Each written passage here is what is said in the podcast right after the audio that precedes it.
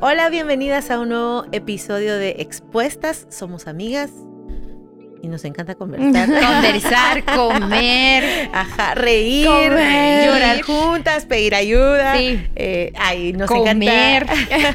Ya nos dijimos. encanta hacer podcast. Ay, sí. ¿Y ya hablamos de los tacos? si no han visto el episodio de los tacos o el hummus, estamos hablando del hummus. Bueno, y ¿Saben estamos- qué sería súper cool? Hacer un episodio. Recetas. Ay, es súper desubicada y ahorita me va a regañar Juan Diego. ¿Qué? ¿Qué? De cocinar juntas un día y Ah, en lo sí. que cocinamos. eh, Platicamos. no, pero confesiones, así tipo Ah, de. expuestas. Ah, yo Ajá, tengo una mi expuestas. confesión Cocinar y Va. confesarse. Va. Ah, pero no son confesiones de cocina. También, o Porque de. tengo unas mis confesiones de cocina bien bonitas. Sí. Ah, sí. Démosle. Sí, a la sería chilerísimo. Va. Bueno, démosle pues. Cerramos este paréntesis porque el tema que vamos a abordar hoy es un tema mm, es un tema fuerte, difícil, pero qué bueno porque va a ser muy clarificador. Y hemos titulado eh, y se los voy a decir después Que nos presentemos. de que nos presentemos y que la diga la pregunta que vamos a hacer para eh, una expuesta más. Gracias por seguirnos en Patreon. Sí, ¿saben qué me gusta mucho? Este, he leído ahora comentarios, porque antes les voy a ser honesta. Ay, me daba cosa leer comentarios por, por los que podían salir así feitos, ya saben. Pero dije, ay, al final, pues en algo tengo que mejorar, ¿verdad? Entonces voy a leerlos.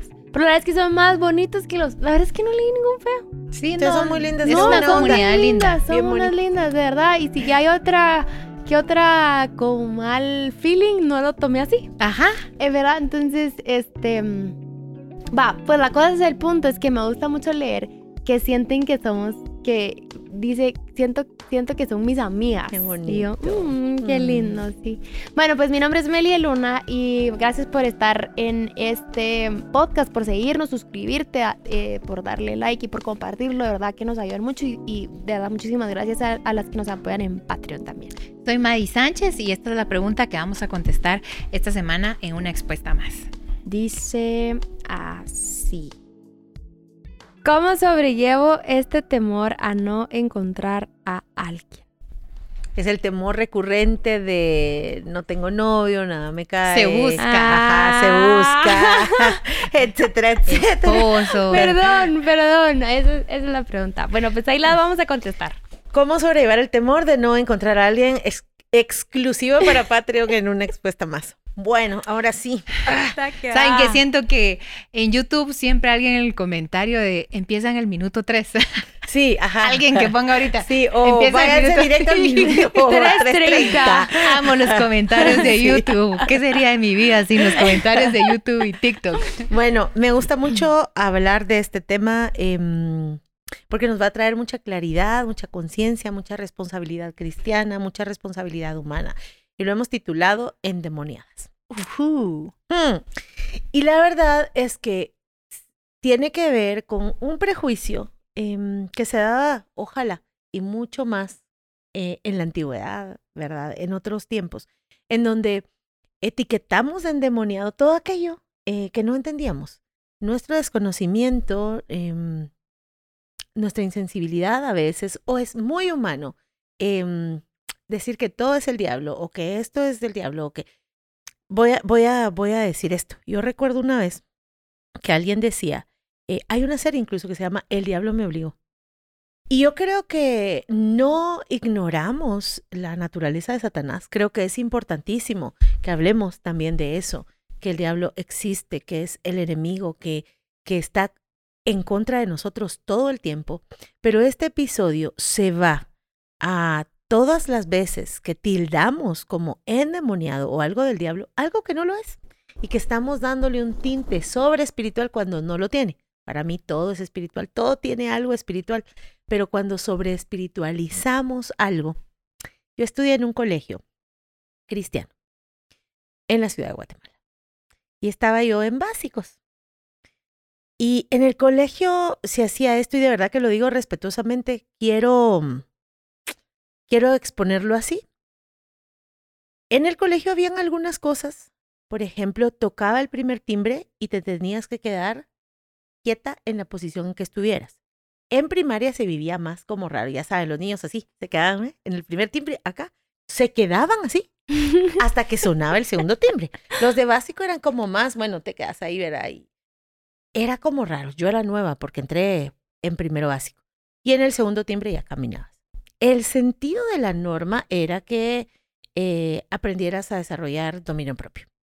No creo en realidad que eso nos ayudara de ninguna forma, al contrario, creo que estimulaba lo contrario. Pero lo que quiero decir es esto, una vez estábamos en el devocional del colegio y yo empecé, yo tenía como gripe y empecé a estornudar.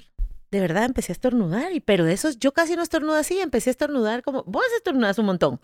Esta niña, lo hubiera querido yo tener a la par, pero yo no estornudo así. Y ese día en particular, en medio devocional, yo empecé a estornudar y a toser. Y me recuerdo que alguien, un adulto, se acercó y me dijo, espíritu de interrupción.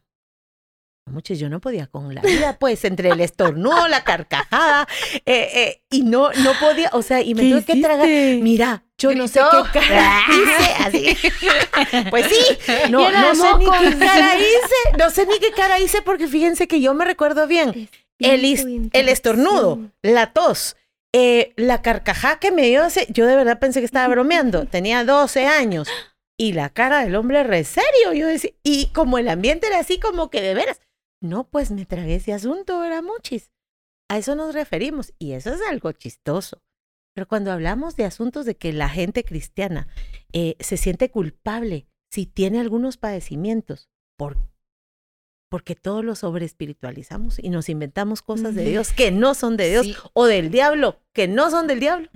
o, o, la otra cara es no encontrar la oportunidad de liberar cuando hay alguien poseído. Sí, claro. O sea, las dos cosas son tan peligrosas como en no estar consciente de la estrategia y obra del enemigo que sí existe, que convivimos con ella y la normalizamos cuando tenemos la oportunidad de traer libertad o que yo tengo una historia similar a la tuya, pero estábamos en un equipo y la gente era súper impuntual. Y un día el director dijo, Dios te pido por el espíritu de impuntualidad. Y yo ya me reía, o sea, impuntuales vengan temprano, era todo lo que tenía que decir. Pero no había espíritu de impuntualidad.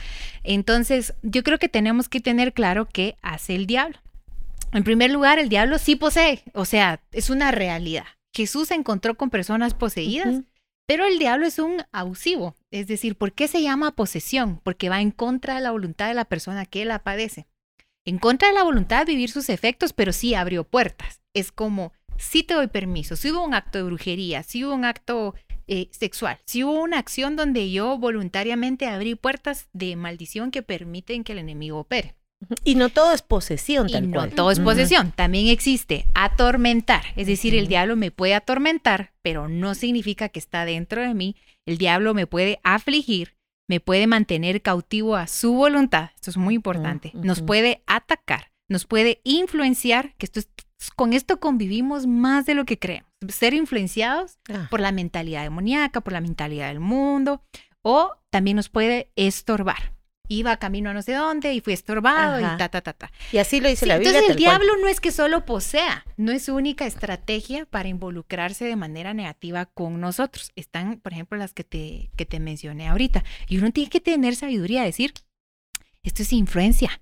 Esta persona, por ejemplo, cree que es un ejemplo, que tiene que tener relaciones sexuales con todos sus novios para retenerlos. Esta es una influencia del diablo y voy a orar por ella y claro que vamos a declarar libertad en el nombre de Jesús. Tal vez no va a ser una posesión. Eh, cuando ya es una posesión, va a haber una manifestación. Yo no sé si a ustedes les pasó, pero ya mi primer encuentro que fui yo de, Dios, si estoy endemoniada, que se manifieste, porque así me echan color y, que me liberen. una vez que o sea, ¿para qué quiero llevar esto? y cuando empezó a predicar la persona y empieza a explicar la obra del enemigo, yo dije, no estoy tan poseída, la verdad. O sea, tengo esto, tengo esto. Cosas, por ejemplo, he caminado en pecado, he permitido al diablo que le influencia a mi mente, he caminado en tormento de miedo, temor, eh, miedo al que dirán, que dice la Biblia. Jesús dice, maldito el que teme al otro hombre. Maldito el, que teme al hombre. al que dirán, imagínate. así es. Entonces, como que uno tiene que tener panorama de quién es el diablo, cuáles son sus armas y cuál es su estrategia para yo como cristiana no caer en los dos riesgos de convivir con afligidos cuando los puedo liberar convivir con atormentados cuando los puedo liberar. O, con, o echarme un show donde alguien no está endemoniado y 30 encima arriba diciéndole libre en el nombre Ay, de sí, Jesús no, cuando está tal vez la persona diciendo es que yo una vez estábamos en un encuentro y la senté y le dije, ¿qué te pasa? Es que siento que solo si vomito voy a ser libre. Entonces tenía como a dos servidoras más liberando y liberando y ella como que quería hacer la vasca para... Para provocarse el Pero vómito. en total conciencia, porque cuando yo le hablé, a ver, mírame, mírame, sí, ¿cómo te llamas tal vez? ¿Qué pasó?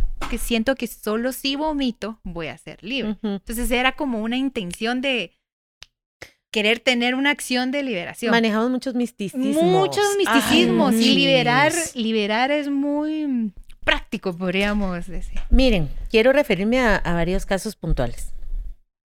Una persona pensaba, perdón, no sé, Pensé tuve que ibas a impulso, hablar. ajá, pensé que iba a hablar y que la había ti, interrumpido. Meli. A ver, Meli, vení. Es que se notó así, mira, una persona puntual. Nada, era, era como de perdón si te interrumpí. Sí, ajá, cabal. Bueno, una persona se sentía muy culpable, muy culpable, porque había padecido migrañas desde niña, Ya. pero no, te- pero no sabía que eran migrañas.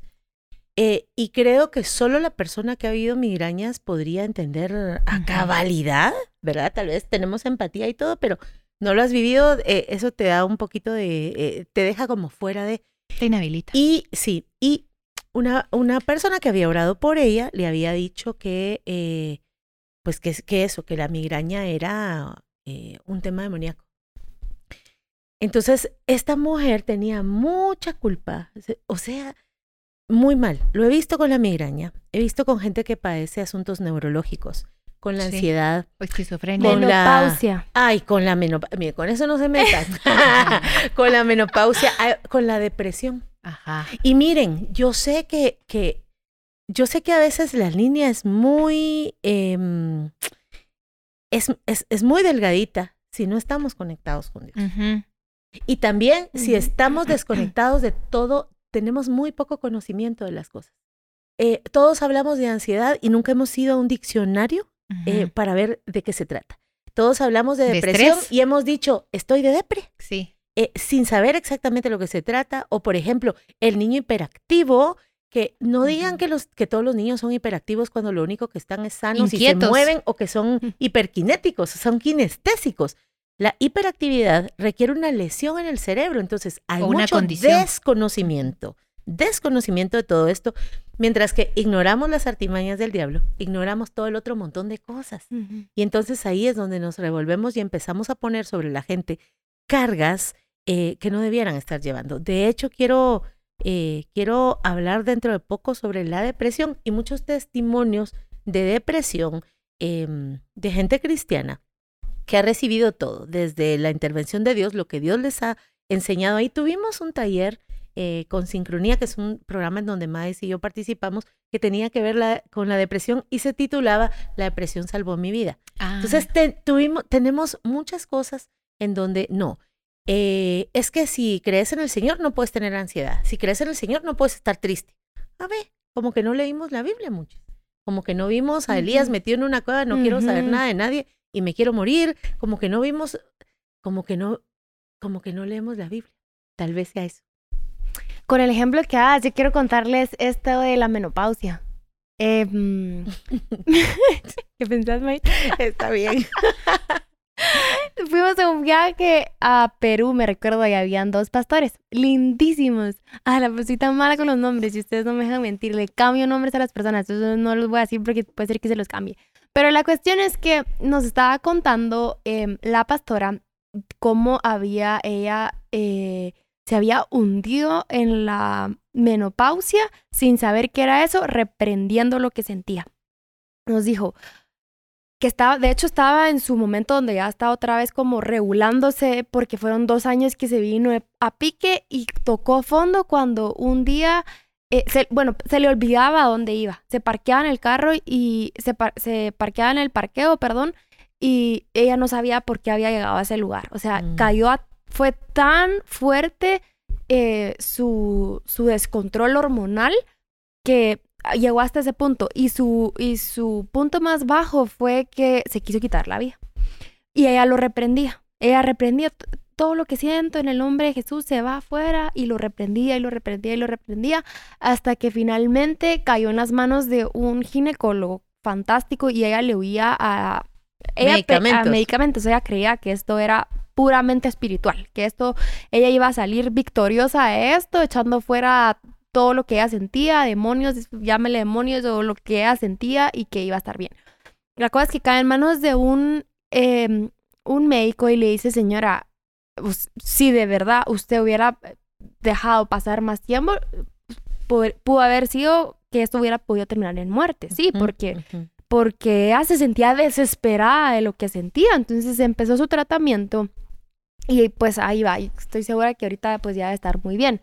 Pero, pero ¿cómo es eso de que lo quiso reprender? Y eso lo escuchábamos mucho, que tú dices, ay, no, esto saber a dónde pasa. Sí pasa, o sea, y pasa y pasa en las iglesias donde tú decís, no, hombre, esto tal vez eh, no, no lo van a creer. Sí, sí pasa porque, porque por falta de conocimiento, porque no sabemos, entonces podemos em, espiritualizar cosas que no son espirituales o bien dejar de pasar lo que sí es espiritual y sí hay que reprenderlo.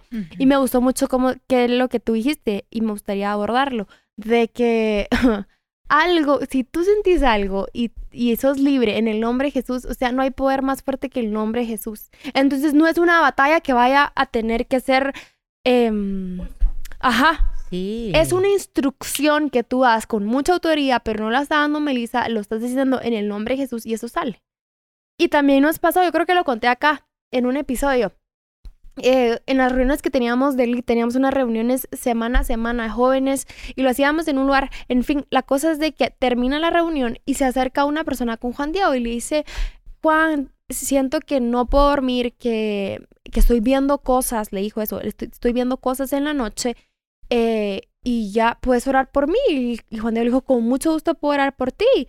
Y, sí, y de hecho hasta oró por él y le dijo, ya habían, yo creo que ya habían orado por él y entonces Juan Dios se quedó así como, si ahora oraron por ti, te quiero explicar algo, le dijo. Eso es, fa es si tú tienes algo en el nombre de Jesús, se va, con lo, porque Dios nos dio autoridad a nosotros. Entonces te voy a pedir que vayas al médico. Le dijo, anda al médico y necesito que veas eh, cómo, que, que te saquen exámenes y efectivamente 15 días o 20 días después, creo que fueron tres semanas después, él llega y le dice, sí, tenía algo, tenía algo descompensado y eso lo hacía ver cosas en la noche. Empieza su tratamiento y se le fueron esas, esas cosas que él veía de noche. ¿Verdad? No sé qué quería decir algo. Este, que mm, tenemos que tener la iniciativa de sumergirnos en la palabra de Dios y ver cuál es su opinión respecto a estas cosas, pero también la sabiduría de consultarle. ¿Qué pasa si hoy empiezo a perder todo? No sé, empiezo a perder mis propiedades, pierdo mi trabajo, pierdo mi familia. Mm, probablemente muchos dirían reprender. Pero como la historia de Job la sabemos desde el principio, sabemos que Dios permitió que el diablo tocara a las posesiones de Job al principio, porque lo que el diablo le decía es, fijo, si es un hombre íntegro porque tiene de todo, tocale sus posesiones y ya vamos a ver si no te maldice, hasta que le toca el cuerpo. También Jesús una vez le dice a Pedro, mira, el diablo me pidió zarandearlos, pero yo he orado que tu fe no falle. No le dijo, pero yo he orado que no te va a tocar. Pidió a todos los discípulos para zarandearlos, pero Jesús le dijo, pero yo he orado que tu fe no falle y que cuando regreses establezcas a tus hermanos. Entonces a veces vivimos cosas externas que se las atribuimos al enemigo cuando Dios las está eh, permitiendo para sumergirnos en procesos, procesos que lo glorifican a Él. Job no maldijo a Dios, pero Pedro sí negó a Jesús, pero en los dos escenarios Dios cumplió su propósito. O sea, creo que Dios supera nuestra, su expectativa de, te voy a poner a prueba a ver si me negas o no. O sea, Dios no está tentándonos de esa manera en ese sentido. Pero respecto a la hora del diablo y para identificarla es qué genera en mí. Y yo creo que lo primero es, ¿qué cosa siento yo? Siento opresión, siento ansiedad. ¿Qué genera esta ansiedad? El miedo al rechazo, el miedo al mañana, el miedo al que dirán, miedo a no tener recursos, miedo a ser una persona inadecuada, miedo a quedarme solo. La mayoría de mm, conclusiones. Puedo ir diciendo, mi pensamiento me está dominando. Entonces puedo acercarme a un profesional de la salud y la, de la psicología antes yo habiéndole llevado a Dios todo esto que tengo adentro, porque la, la guerra del, del, enemigo es en nuestro ser interior, no es tanto si tengo, si no tengo, si hay o si... De verdad que es adentro, es súper adentro. Estoy en aflicción, estoy en opresión. Entonces Saúl de pronto sentía que un demonio lo, atacaba, ¿cómo? Con pensamientos. Y cuando David tocaba la música, se tranquilizaba. Entonces le entraron celos por David y le tiraba flechas. O sea, este tipo de cosas, celos, envidias, este, pensamientos obsesivos de que no puedo dejar de pensar que me va eh, a ir mal, opresión, no puedo dormir. Lo primero que tengo que hacer yo en mi vida es llevárselo a Dios y decir, el diablo puede estar trabajando aquí y queriéndome afectar mi plenitud. Dios ayúdame a identificarlo y recuperarla. Y recuperarla, mm. ¿verdad? Y entender que sí es obra del diablo y qué cosas yo es mi hija vaya al doctor, mi hija lleva 20 años pensando en el eh, exnovio, ya levántese las rodillas, sacúdaselas, sonémonos los mocos y sigamos para adelante que la vida demanda resolvernos.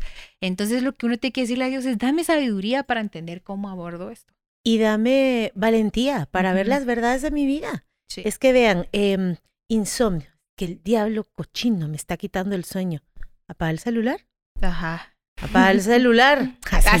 Aleja el celular. O sea, es que ¿saben qué lo que pasa? Sí, sí me molesta y me incomoda. Eh, es, está nuestro asunto porque... Mistificar. Ese misticismo porque le quita verdad al mundo espiritual. Sí. Y eso me saca mi onda. Fíjense. Le quita verdad de los dos lados, desde la sobrenaturalidad de Dios y desde la obra del enemigo. Entonces, como pueblo de Dios, dejemos de estar diciendo tanta tontería. Por ejemplo, puede ser que, porque no hay una unicausa, o sea, solo esta causa. Siempre hay una, hay que observar la multicausalidad, o sea, pueden haber diversas causas. Es que vieras que no estoy durmiendo. Mi alimentación, eh, estoy peleando con el celular todavía, había YouTube, salvo que sea expuesta Comí azúcar, dos horas, comí azúcar dos horas antes, Ajá. Sí, tomé café de las tres, no, hago respiraciones profundas. Ay, demasiado eso también le dijo, perdón, la persona que les dijo que atendía a Juan Diego, le dijo, ¿cómo estás durmiendo? También le preguntó. Ah, pues fíjate que re poquito.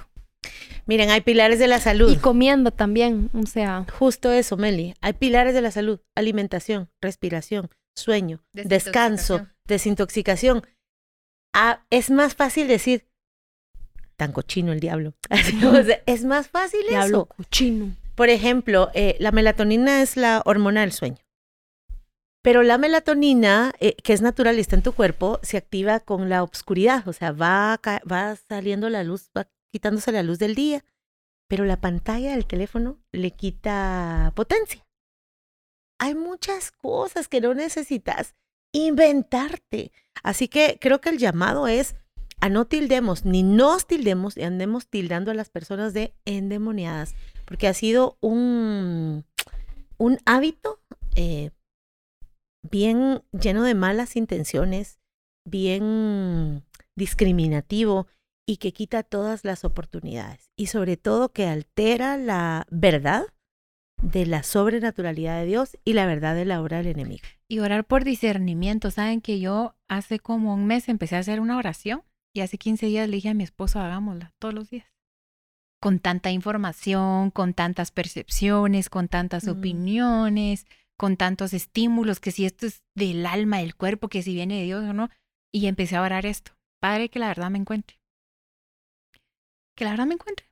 Y anteayer le dije a mi esposo, esta es mi oración, nuestra oración, que la verdad me encuentre. Y esto estamos orando todos los días. Dios, que la verdad me encuentre, que la verdad me encuentre. Jesús es la verdad.